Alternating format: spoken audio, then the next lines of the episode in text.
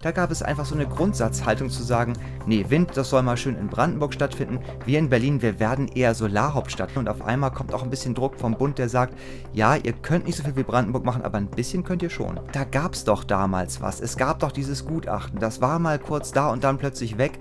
Und so kam der Stein ins Rollen. News Junkies.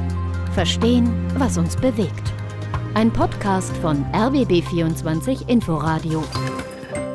Die Frage, wie wir unsere Energieversorgung in Zukunft decken können, die war wahrscheinlich noch nie so drängend wie jetzt.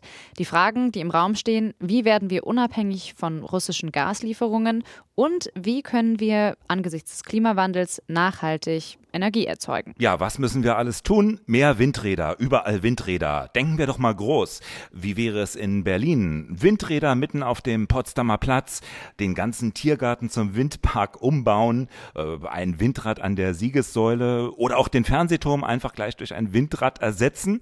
Klingt doch gut, oder? Falls ihr euch jetzt fragt, äh, ist Martin da gerade völlig durchgedreht? Das sind äh, realistische Fragen, die wir uns heute stellen. Und zwar das Thema unserer heutigen Folge, könnten Windräder auch in Städten stehen? Und die News Junkies, das sind heute Ann-Christine Schenten und Martin Spiller. Hallo. Hallo. Okay, also ja, das sind ungefähr realistische Fragen, die wir uns da heute stellen. Wir müssen mal etwas tiefer stapeln. Also so das Windrad auf dem Potsdamer Platz oder am Alexanderplatz das wird es jetzt wahrscheinlich eher nicht gehen. Aber an der Debatte ist schon was Wahres dran. Berlin schaut sich schon seit längerer Zeit um, wo in der Großstadt Windräder stehen könnten. Und tatsächlich gibt es in Berlin schon sechs Windräder, zum Beispiel in Pankow im Berliner Norden. Aber es sollen mehr werden, denn der Bedarf nach erneuerbaren Energien, wir wissen es, steigt.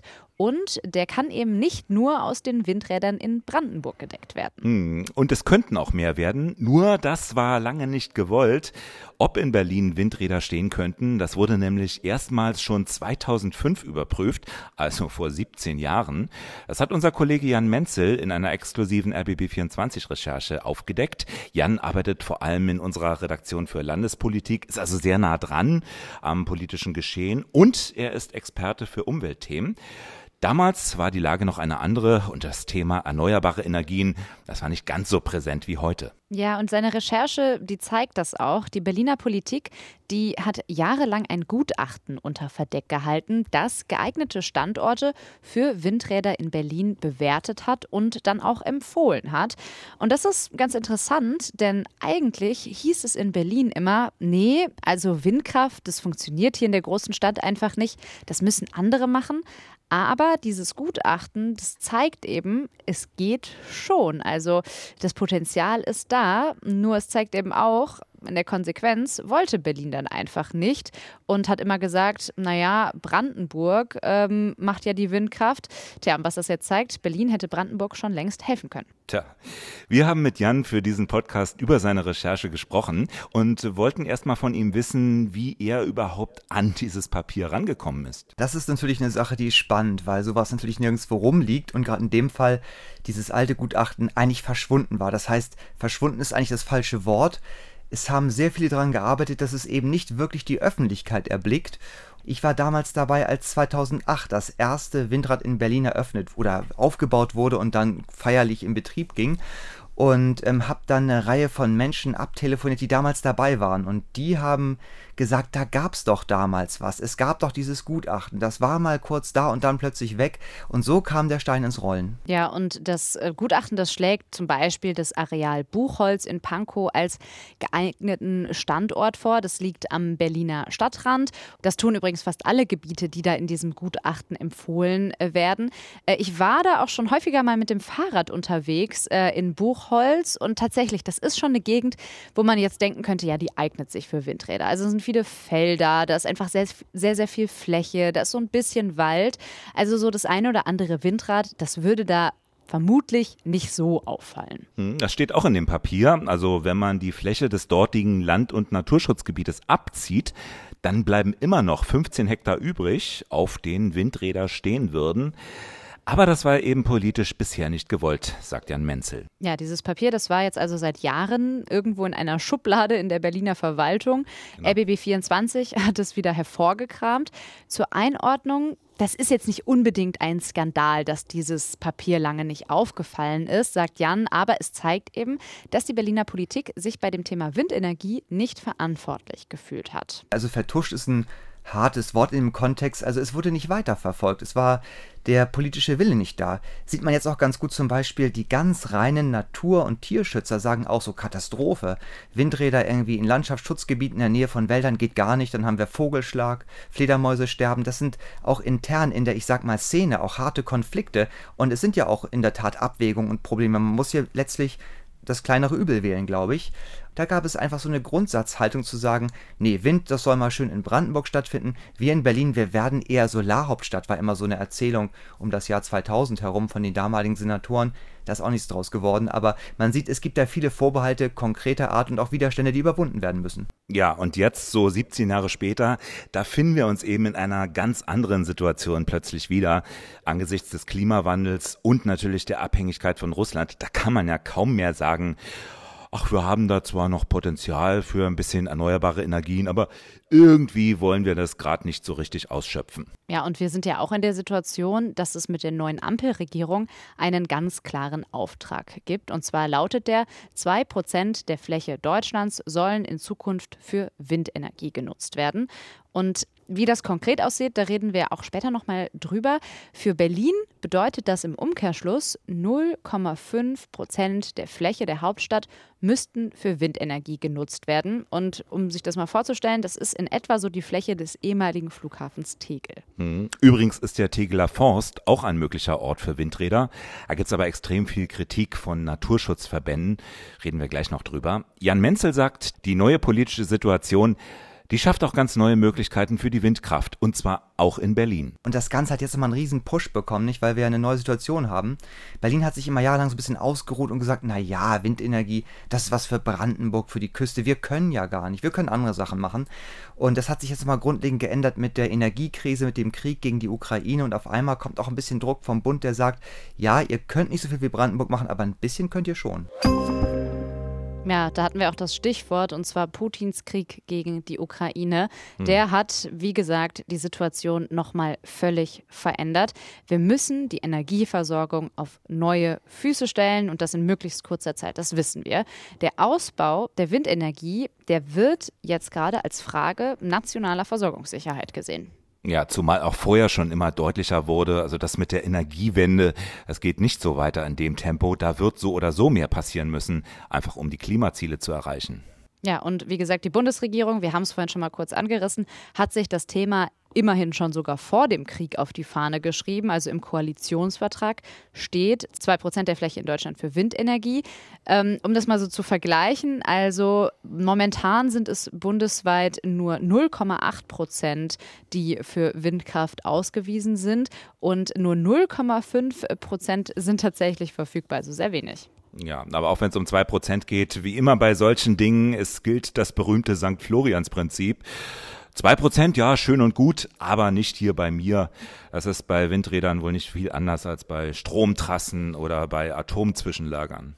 Weil das aber auch die Bundesregierung weiß, hat sie sich etwas ausgedacht jetzt in dieser Situation. Jan Menzel hatte schon erwähnt, die planten nämlich ein neues Gesetz, das den einzelnen Bundesländern ganz konkret sagt, wie viel Fläche müsst ihr für Windenergie zur Verfügung stellen. Also letztlich ein Gesetz, das eingreift in den Handlungsspielraum der Länder. Aber trotzdem nennt es keine einheitliche Zahl für alle Länder. Genau. Also es gibt schon einfach unterschiedliche Voraussetzungen der verschiedenen Bundesländer, die da versucht werden zu berücksichtigen. Denn Deutschland ist ja nicht überall gleich dicht besiedelt. Das sehen wir schon an Brandenburg und Berlin. Jedes Bundesland hat einfach unterschiedlich viel Platz. Genau, und deshalb sieht das Ganze dann konkret so aus. Also bundesweit sollen bis 2026 in einem ersten Schritt, da soll das Ziel von 1,4 Prozent erreicht werden und bis 2032, also in zehn Jahren, dann die genannten zwei Prozent. Aber das eben nur bundesweit. In einigen Ländern, da sollen es dann 2,2 Prozent sein. In anderen reichen aber zum Beispiel auch 1,8 Prozent. Dazu wurde im Auftrag des Wirtschaftsministeriums eine Studie erstellt. Und Ergebnis, stärker in die Pflicht genommen werden sollen zum Beispiel Länder wie Hessen, Niedersachsen, Thüringen, aber auch Brandenburg. Weniger dagegen Baden-Württemberg, Bayern und Nordrhein-Westfalen, also relativ dicht besiedelte Länder. Ja, und dann die Stadtstaaten Berlin, Hamburg und Bremen. Da gilt eine Mindestfläche von 0,5 Prozent des Landesgebietes. Übrigens äh, sollen Länder, die ihre Ziele sogar übertreffen, anderen Bundesländern ihre Flächen übertragen können. Also kann man sich so gegenseitig ein bisschen aushelfen. Genau, so eine Art Handel. Aber was heißt das nun für die Abstandsregeln? Bisher gilt ja eine Öffnungsklausel, die erlaubt es den Ländern, Mindestabstände der Windräder von bis zu einem Kilometer zu Wohngebieten festzulegen. Einige Länder haben davon auch schon Gebrauch gemacht, ähm, natürlich auch mit Blick auf die Pläne des Bundes. Das war ja schon bekannt, dass da etwas ähm, in der Schwebe ist. Und Wirtschaftsminister Habeck, der schimpfte schon über eine Verhinderungsplanung der Länder. Ja, Brandenburg zum Beispiel gerade erst im Mai. Da wurde ein Gesetz neu beschlossen, wonach neu gebaute Anlagen mindestens einen Kilometer von Wohnhäusern entfernt sein müssen. Muss man dazu sagen, theoretisch, rein theoretisch, darf das auch mit dem neuen Gesetzvorhaben erstmal so bleiben. Also die Länder, die dürfen weiter über Mindestabstände entscheiden. Aber sie müssen eben insgesamt trotzdem ihre Flächenvorgaben erfüllen, sonst sind die Abstandsregeln hinfällig. Es ist also schon ein bisschen der Versuch, allzu restriktive Maßnahmen der Länder, denen einfach mal einen Riegel vorzuschieben. Ja, am Ende müssen einfach alle etwas tun und sich am Ausbau der Windenergie beteiligen. Also natürlich im unterschiedlichen Maße. Also Berlin muss weniger machen, Brandenburg sehr viel.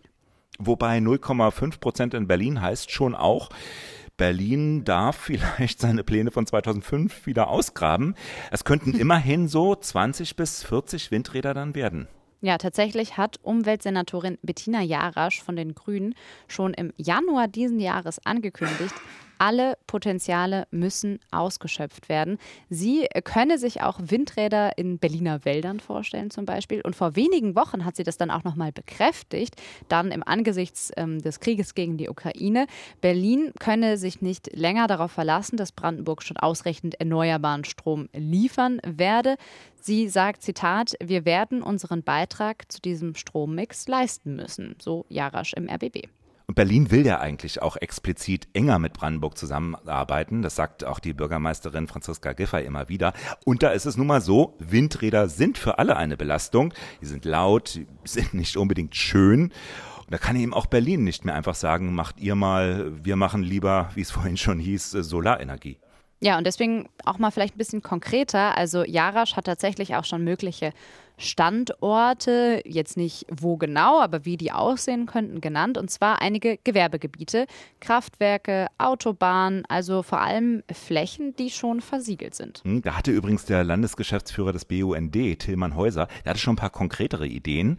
Also das Gelände des Forschungsreaktors in Wannsee zum Beispiel aber auch das Gebiet am Autobahndreieck Neukölln oder den Bereich rund um das Klärwerk in Ruhleben. Ja, siehst du mal, also das Windrad in Neukölln ist doch nicht so unrealistisch. Mhm. Naja, und dann hat Bettina Jarasch ja auch noch die Wälder erwähnt. Also auch die will sie nicht ganz ausschließen. Da geht es schon, ja, irgendwie erstmal darum, fast jede Fläche zu prüfen. Ja, ist immer auch ein bisschen natürlich die Wahl zwischen Pest und Cholera, der Konflikt auch Klimaschutz versus Naturschutz. Es wird ja oft als Synonym betrachtet, aber es geht eben nicht immer einher. Viele Naturschützer, wir hatten ja vorhin den NABU genannt, ähm, die sehen die Entwicklung durchaus skeptisch. Äh, hat ja auch Folgen, an die man vielleicht gar nicht so schnell denkt. Also wenn zum Beispiel, wie es von einigen Experten heißt, wenn Windkraftanlagen Fledermäuse ähm, zu Tode bringen, dann sagen manche Naturschützer, fallen die weg als Vertilger von anderen Schädlingen. Dann muss vielleicht wieder mehr an Chemie eingesetzt werden. Ja, und dann hat man wieder ein neues Problem. Ja, so viele Probleme. Einige Befürchtungen haben sich in der Vergangenheit aber dann doch nicht so erfüllt. Zum Beispiel das Thema Vogelschlag, erzählt Jan Menzel damals, als das erste Berliner Windrad 2008 in Pankow gebaut wurde. Dort gab es ähm, ein Paar von seltenen Milan, die dort gebrütet haben, also einem Greifvogel. Und da war die Befürchtung, dass man da auch die Bestände dann dezimieren würde und dass der Vogel sterben würde, gehen würde. Man muss aber da sagen, diese Befürchtungen dieses massiven Vogelschlags haben sich da, das sagt auch der NABU, so gar nicht ähm, bewahrheitet. Also man kann, glaube ich, mit einer geschickten Standortwahl auch dieses Risiko, diese Beeinträchtigung, die es gibt, ein Stück weit minimieren. Und da überrascht es nicht mehr ganz so, dass auch Tilman Häuser vom BUND, dass der Waldflächen gar nicht grundlegend ausschließen will, äh, zumindest nicht im städtischen Raum.